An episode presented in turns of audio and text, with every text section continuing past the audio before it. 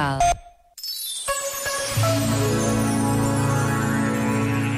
A escritora brasileira Clarice Lispector lembrou numa das suas crónicas que o filósofo norte-americano Thoreau ficava desolado vendo os seus vizinhos só pouparem e economizarem para um futuro longínquo.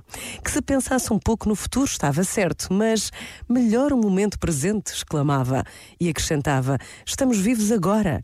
E comentava com desgosto: eles ficam juntando tesouros que as traças e a ferrugem irão roer e os ladrões roubar.